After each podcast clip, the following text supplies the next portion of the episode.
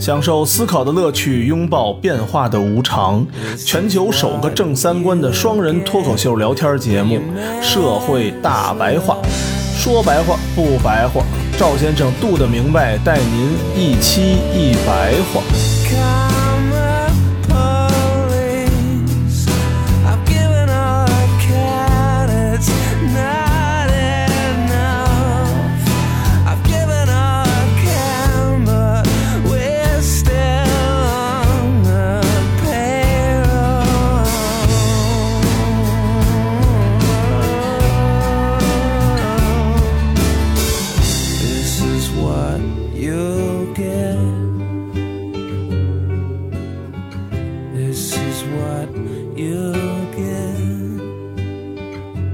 大家好，欢迎收听《社会大白话》，我是赵先生，对面的还是我们杜的明白。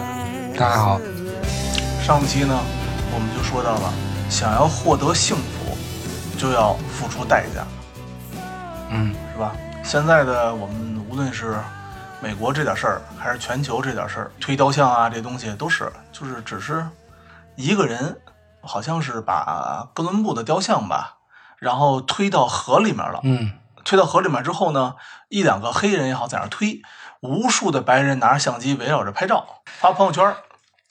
说实话，现在这个活动啊，嗯不像是个游行，像个嘉年华。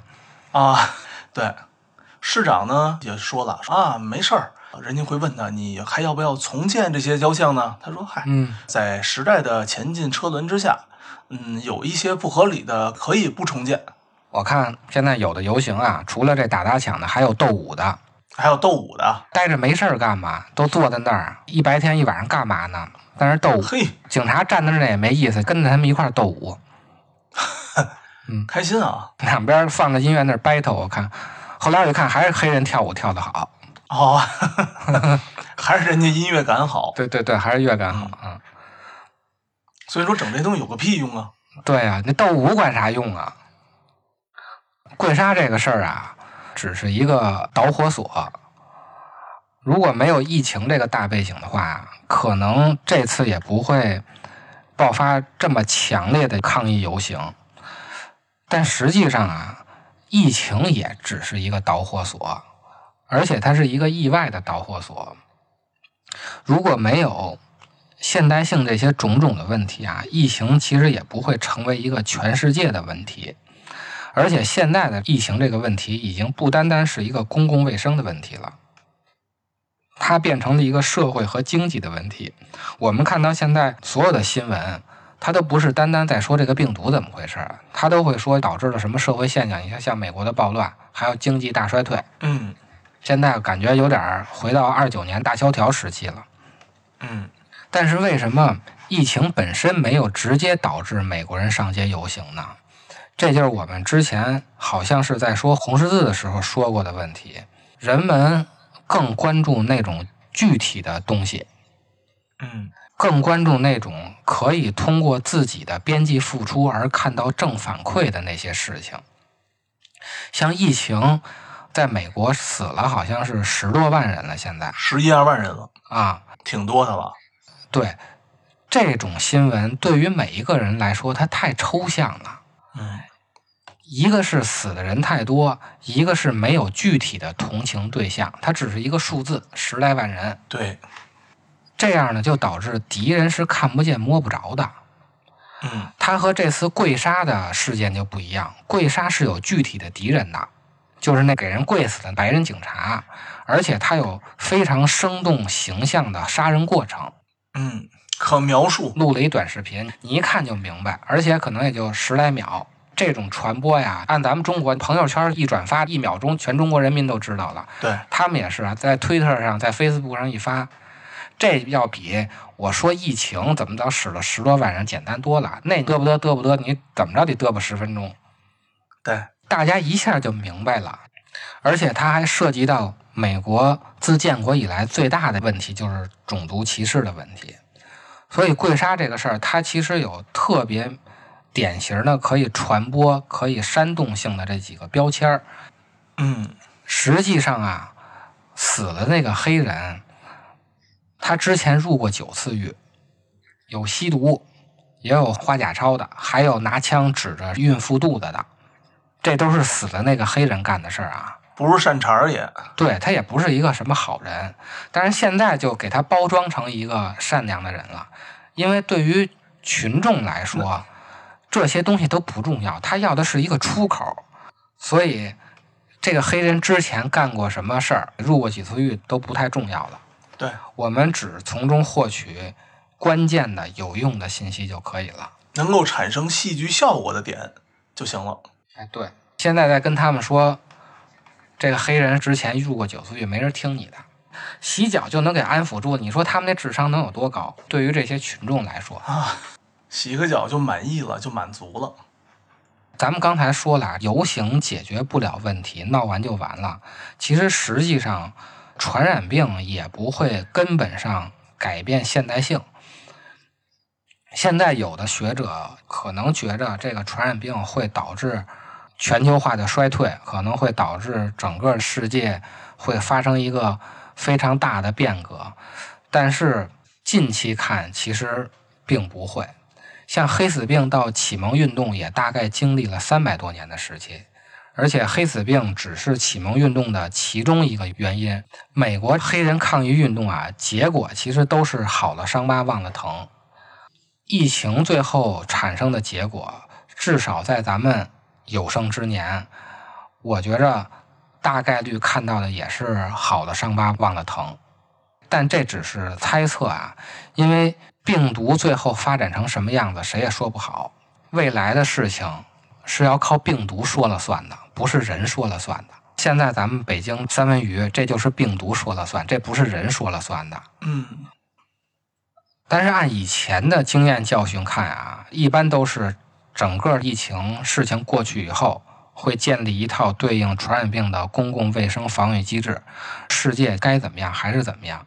因为变革是要付出代价的，想要改变现代社会四百多年形成的这种结构，需要付出非常大的成本。这就和家里住的那个房子呀，如果没有破到一定程度的话，一般人是不会装修的，他更不会说去买一套新房。家里实在太乱太破的话，一般的时候就是做一个大扫除。想要让社会进行结构性的变化呀，需要付出大量的时间成本，还有经济成本，而且这还都是外部成本，文化思想上的成本那就更大，变革就更难。咱们从一八四零年到现在，整个思想经历了很多次的不停的变化，到现在可能都没有变革完，小二百年了。所以文化和思想上的变化，它需要付出的成本更大。所以呢，只要以前的结构没有破到实在过不下去的时候，人类为了图省事儿，为了图稳定，大多数情况还是会沿用以前的生活方式。这就是我们常说的路径依赖。对于美国人来说呀，闹革命的成本太高了，它就是相当于把楼拆了，重新盖一新楼。嗯，而且啊，美国对社会主义的抵触可以说比对黑人的歧视还严重。整个世界啊，六十年代开始就出现了对整个西方形而上学的反思，像法国就出现了解构主义。但是彻底的解构啊，都停留在书本里头，落到实际以后呢，这些解构都变成了艺术和文学上的东西了。比如说波普艺术，还有摇滚乐，它都只是在表面上挠痒痒。它虽然是通往思维方式变革的一扇大门啊，但是大多数的人都只是在门口晃悠。嗯，所以我们看到很多的现代的先锋艺术家呀，每次介绍自己作品的时候，都爱说解构。我解构了这个，我解构了那个，实际上都是艺术层面上的解构。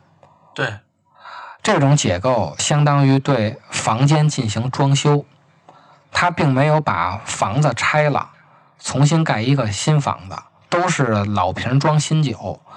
而且呢，如果只有解构没有建构的话，是无法树立新的道德理想的。光给拆了以后不盖新房子，那管啥用呢？所以，整个六十年代出现的对现代性的批判，出现的后现代性的这些反思，最终的结果是被吸收进了旧的体制，成为了旧的结构的新的变形。但是，这个传染病能不能彻底的改变人类思想上的和哲学上的概念呢？现在还不好说。但是这次传染病确实造成了很多问题，是值得我们思考的。上一期咱们介绍的学者叫赵听阳，他又写了一篇新的关于疫情的文章，来给大家介绍一下，就我目前看到最深刻的一个观点。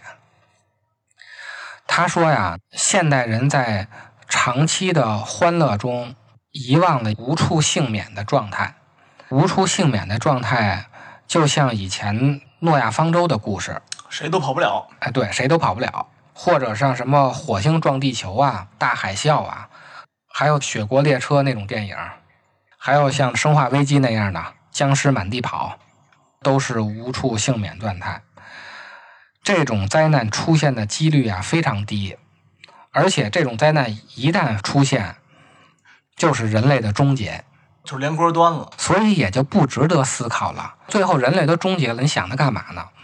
嗯，这样就导致呢，无处幸免状态不被认为是一个问题了，而是一个结论，或者说是问题的终结。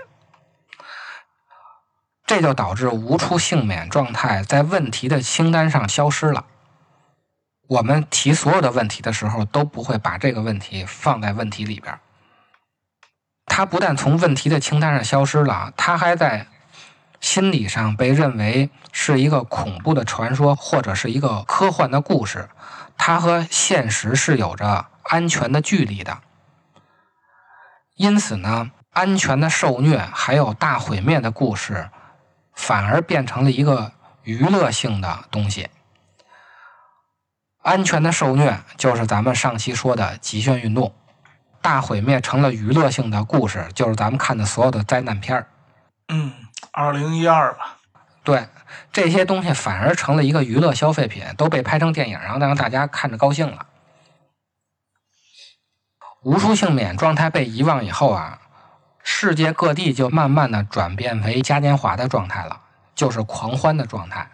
比如像什么演唱会、体育比赛、旅游、综艺节目，包括购物中心，都可以说是一种狂欢的状态。这次的传染病啊，它虽然不如当年的黑死病，在疾病上本身它没有那么严重。传染病在整个人类历史上也出现了很多次，但是在前现代啊，它都是通过自然界慢慢传播的。可是资本主义的全球化让世界的联系更紧密了，都变成地球村了，那病毒的传播速度也就借着这个全球化变得更快了。可是全球化是现代性中最大的一个特点。就算未来各国都不再进行全球化的合作，它要保持资本主义的发展路线，它还是要把货卖到全世界的。嗯，所以，现代的世界啊，无论哪个国家，它的社会、政治、经济都是基于现代性的这个特点的，它必然就全球化。那现在这个传染病借助全球化，它就是一个全球性的超快速的传播。现代性还有一个特点，就是它特别的讨厌不确定性。最典型的啊就是商业上的各种数据分析，像咱们常说的 KPI，嗯，现在干个什么都得管你要 KPI。对，ROI 投资回报率，像咱们行业内的会说 CPM 千人费效比。干啥？为啥？图啥？有什么效果？对，现代的人类都希望从 A 必然能得出 B，而且呢，我们还用概率的概念将不确定的黑天鹅事件排除在确定性之外。现代社会的结构的所有方面几乎都完成了它的系统化，都是环环相扣的。这种环环相扣的系统化就意味着高效率，但同时它也意味着脆弱性。现代系统啊，它不断追求最小化的成本和最大化的利益。这样就导致每个人在这个环境中都是一个高负荷、超负荷的运转。就像咱们上班似的，你要是有时候工作偷懒了以后，领导还说你工作不饱和，嗯，对，每个人都在饱和状态下或者超负荷的运转，机器也是在超负荷的运转，整个系统都是在超负荷的运转，它都是要形成一个成本的最小化和利益的最大化。这样呢，效率虽然提高了，但是抗风险的能力非常低，因为它没有那个冗余，都是严可严的。按咱们北京话说，这样整个社会结构就变得非常脆弱。咱们大家都知道啊，分工越细，效率就越高，成本就越低。但是恰恰是这种环环相扣、马力全开的社会结构，根本就没有对抗风险的缓冲余地。而且呢，现在还发展到透支未来，尤其是西方国家都不存钱，都是欠钱过日子。但实际上啊，不确定性才是世界的真实状态，确定性只是一个概念。是逻辑和数学发明出来的，确定性并不存在于现实之中，所以中国人才会说“尽人事，听天命”。嗯，虽然现代社会非常的脆弱啊，但是为什么我们看到现在整个社会结构还是在发展中的？还没有出现什么太大的问题呢？就是因为建立结构的它是人，人本身是有天然的抗风险的能力的，人的理性它是无限的。虽然人类啊擅长制造问题，但是也擅长解决问题。嗯，拆东墙补西墙。嗯这就是我们常说的啊，发展的问题要靠发展来解决。这话说的还挺粗，一听没毛病，细品呢好像也对。因为发展的问题都是人造出来的，然后再靠人来解决这些新的问题，对，制造问题再解决问题。中国有一个谚语叫“不怕没好事儿，就怕没好人”。嗯其实这都是在说明，构建系统的是人，系统出了什么样的问题，只要有人在，都能解决。但是这次传染病啊，它打击的恰恰不是系统，它打击的是人本身，它打击的是生命。这样一来呢，全世界的人都受到了一个相同的、普遍的威胁，每一个人受到的威胁都是一样的。病毒不管你是谁，这样就导致无论是什么系统都玩不转了。所以这次的疫情，它就由单纯的疾病问题、单纯的公共卫生问题，变成了一个社会的、政治的和经济的相互叠加的总体的问题。这样一来呢，无处幸免状态再一次的变成了一个问题。这次的疫情是把原来不是问题的问题变成了问题，这是一个非常严重的事情。嗯之前提出新问题啊，都是哲学家干的事情，都是停留在书本里的书本里和影视剧里面的。啊。对，它不会成为一个真正的现实的问题。现实的问题，别看来回来去老闹事儿啊，来回来去老变革，嗯，总体的问题都是那几个：平等啊、自由啊、幸福啊，阶级矛盾、平等、自由。来回来去都是这些问题，没有产生新的问题。只有哲学它会提出新的问题，但是这次就不一样了，等于病毒把这种问题带到了现实中，使每个人都切身的意识到，原来可信任的社会系统、制度和观念，在例外条件下它是会出问题的。也就是说，发展出现的问题，现在你用发展是解决不了的，因为发展这个概念出了问题了。对于这种对生命本身威胁的讨论啊，我们现在其实也不是没有，可是呢，我们现在看到的一般都是什么呀？气候变暖、嗯，冰川融化、大气污染、人工智能。轮到我这儿的时候且呢。嗯，但是这些威胁啊，都不是直接要人命的威胁。对冰川融化，它怎么能直接要我命呢？包括大气污染，我这天天一盒烟的，你污不污染对我来说其实没有什么用。还没我这个烟毁人呢。啊，对啊，所以像什么全球变暖呀、气候不正常啊，这些问题都是中产阶级的问题，都是吃饱了以后想要活得更好，嗯，它不是一个全体人类的问题。这种被中产阶级化后的生命威胁的问题啊，就遮蔽了人类真正面临的一个全体的安全问题。其实，传染病带来的社会啊、政治和经济一系列的问题啊，都是一个形而下的问题。我们现在看到整个世界折腾的五鸡的六兽啊，它都是形而下的问题。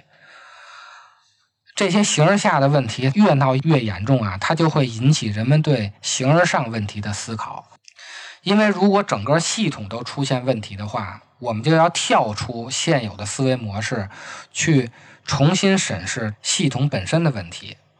也就是说，形而下的这些所有的问题，它要想变革，必须通过形而上的问题来解决。现在很多知识分子或多或少的在传达一种认知，就是科学压倒了道德，或者说科学发展的太快带来了负面的影响。嗯所以呢，有些人就呼吁要回到传统的人文道德那里去。中国就比较喜欢用儒家这个载体，但是这些主流的声音，它只能是呼吁，实际上没有什么效果。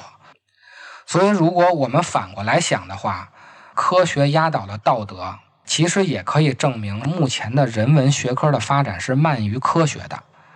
现在的主流的批评啊，都是说科学跑得太快了，其实恰恰是人文科学跑得太慢了。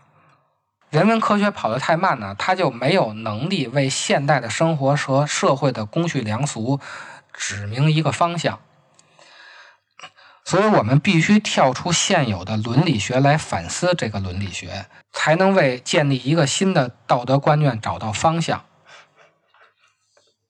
虽然啊，我们对现代性进行了很多批判，也产生了很多所谓的后现代的思想，但是只要问题从单纯的讨论落到实际上，我们就会看到，真正解决问题的只有现代的方案，它没有一个真正的后现代的解决方案。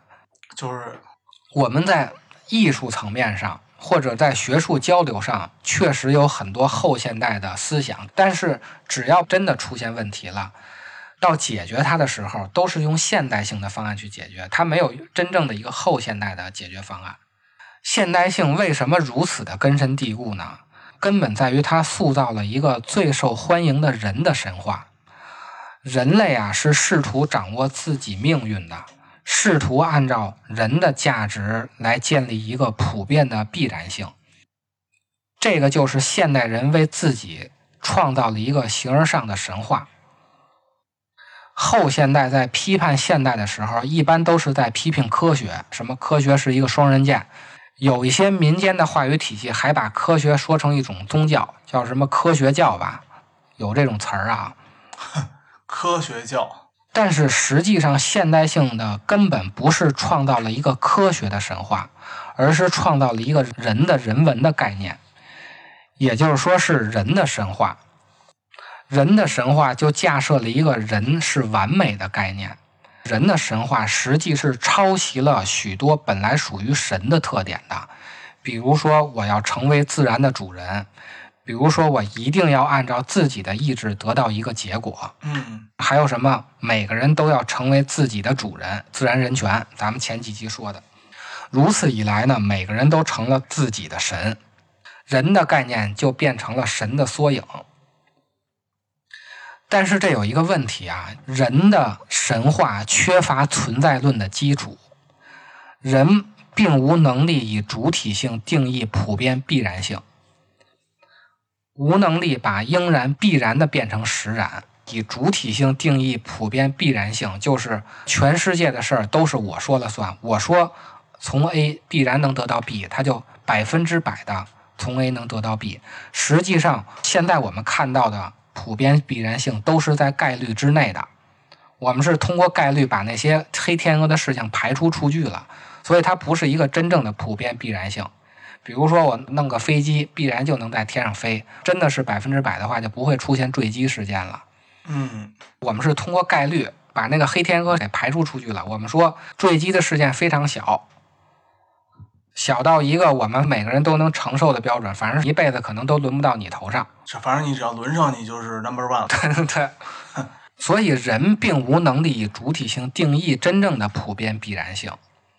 科学呢，其实只是现代人试图为人的世界建立普遍必然性的一个工具。所以，科学呢一直在将黑天鹅的小概率事件无限的放小，我们尽量让它趋近于百分之百。这种追求普遍必然性的动力啊，是人文的信念，不是科学本身。所以后现代性批判科学，它没有批判到点儿上。后现代性恰恰应该去批判人文观念。如果人要想建立一个普遍的必然性，就必须知道这个世界所有的可能性。或者说，我们要得到一个最大的公约数，就先要知道你要除的那些数字到底都是什么。但是呢，世界上所有的可能性，它是一个无穷的概念。就算它不是无穷的，人类也不具备知道这些所有可能性的能力。嗯，不具备这个能力，就得不出最大的公约数，不可能建立一个普遍的必然性。对，人相比之下还是太过于渺小了，嗯，对吧？从各个领域上来说，还都是太太太微小了。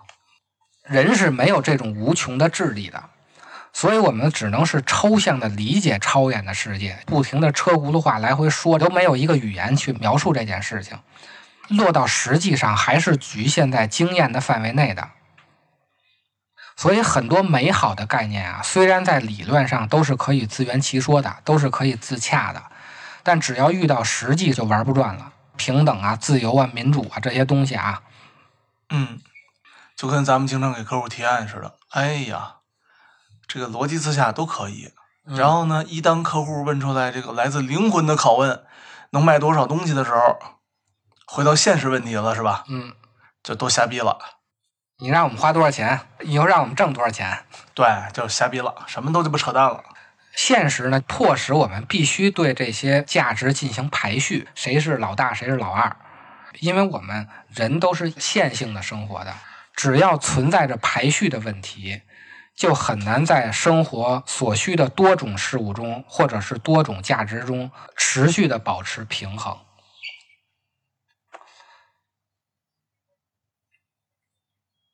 所以，人的神话和现代化巨大的成就，它导致了一个结果，就是当代人的观念是非常傲慢的，总觉着人定胜天，总觉着我自己是世界的主人，我还要保护世界。这样一来呢，当代的思维啊，就发明了一种不平衡的逻辑，它只专注于成功和幸福的故事，幻想着福利是可以无条件供给的，权利是可以无条件享有的。嗯，我们当代的主流思想啊，都是在想方设法怎么让我们的幸福最大化，过上好日子，奔小康。嗯，这不是每一个人和每一个国家的课题吗？对，但是幸福只是人的理想。如果人类的生活里只讨论幸福这一件事儿，它就掩盖了苦难的问题。所以很多抑郁症也好，他就没有办法去面对痛苦，对，咱们认为福利都是必须的，快乐是必须的，必须快乐。是无条件必须我要得到的。但是我们要知道啊，幸福只是人的理想，只有同时有对幸福的追求和对苦难的警惕，这种对生活的解释才是完整的。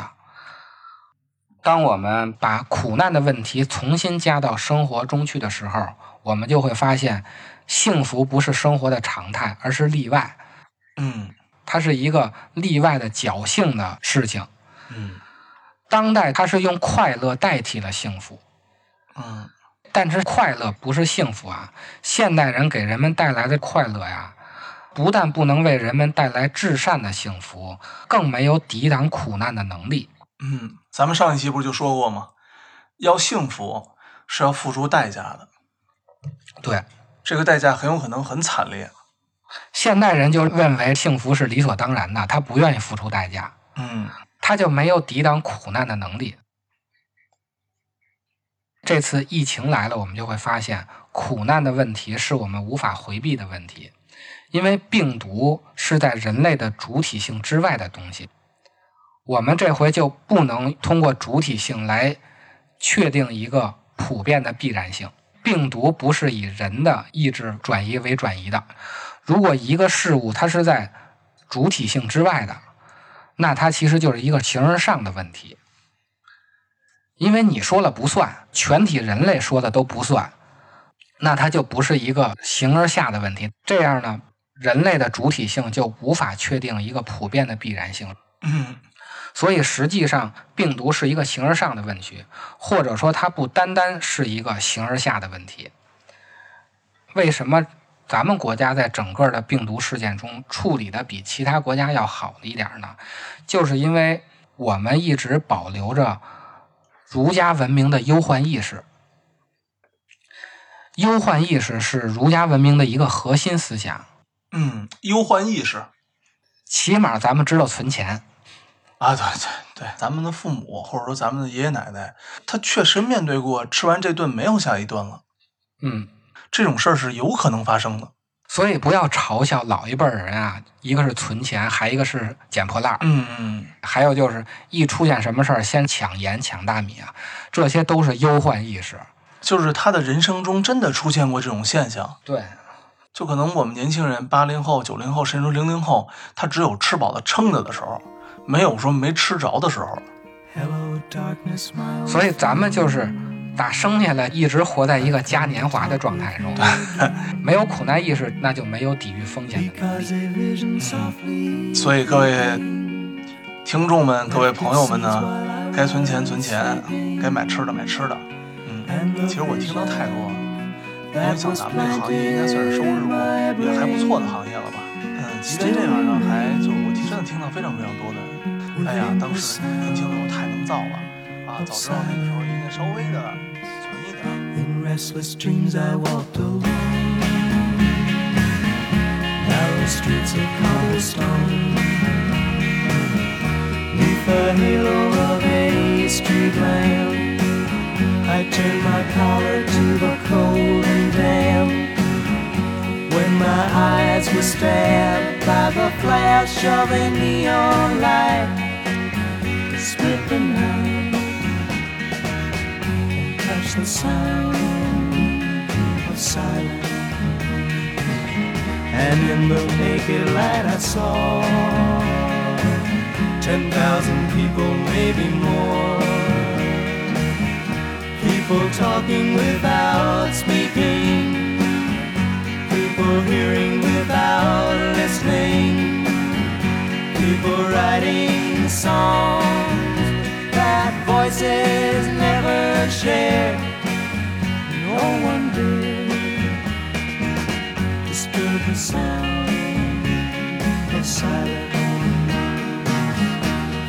Said I, you do not know. Silence like a cancer grows. Hear my words that I might teach you. Take my arms that I might reach you. But my words, silent raindrops, fell. Echoing the wells of silence. And the people bowed and prayed to the neon god they made. And the sign flashed out its warning in the words that it was forming. And the sign said the words of the prophets are written on the subway walls, the tenement halls, whispering sounds of silence.